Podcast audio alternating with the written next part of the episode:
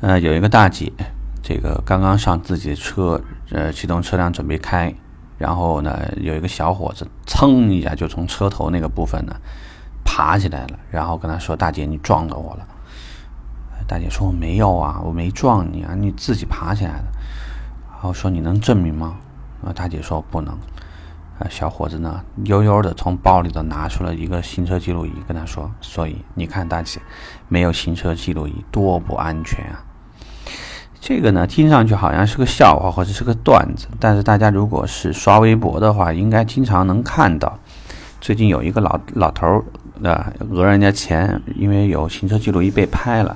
所以可能在网上很多人把它转的时候当做一个笑话看。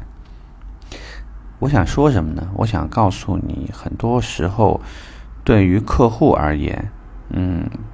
他不一定他自己能反应过来，他在买车的时候，他能反应过来或者意识到什么东西是一应该买的。比如说，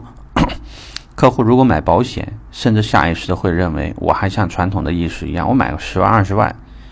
那您知道现在命多值钱吗？有时候呢，虽然可能你说的就一句一一句玩笑话，但是客户就听得明白。同样是出一点交通事故或者出一些这种第三方，尤其是涉及到人员伤亡类的，那你可以看到这几年的赔付金额应该是翻得非常的快，意味着说，如果你现在不买个五十万第三者，你都不好意思上路，你都不敢上路。再加上的话，有些车损啊或者其他的一些，嗯，买的金额不够，可能你撞上一台豪车，这半辈子就搭进去了。所以呢，呃。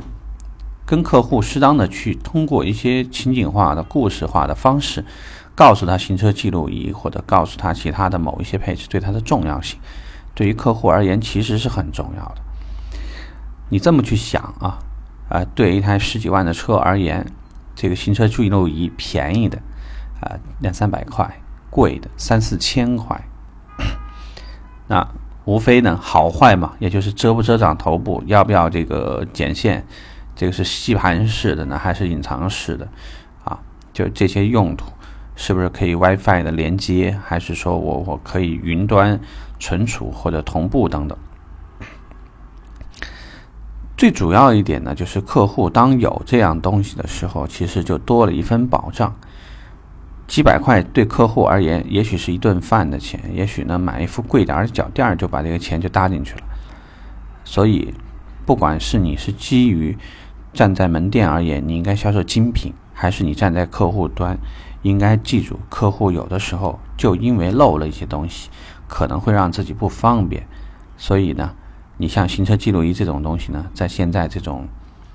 呃，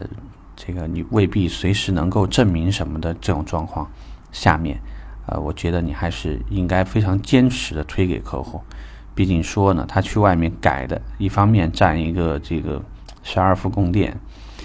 另外一方面呢，如果说是这个因为意外改线，或者说呢这线里面的话走些明线走的比较难看那种，呃也也让人挺恶心的。所以就是这些必要用到的东西呢，其实还是建议客户啊及早的去去都给装上。呃，大家呢有的时候，因为我周围也有很多朋友，就是前面有时候车辆加塞儿啊，或者说是突然那人可能就开车的时候看手机或者什么，就紧紧急就刹车了。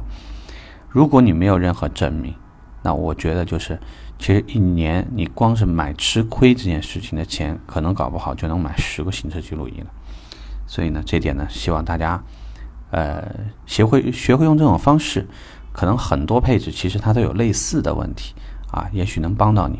OK，这期我们聊这儿吧，拜拜。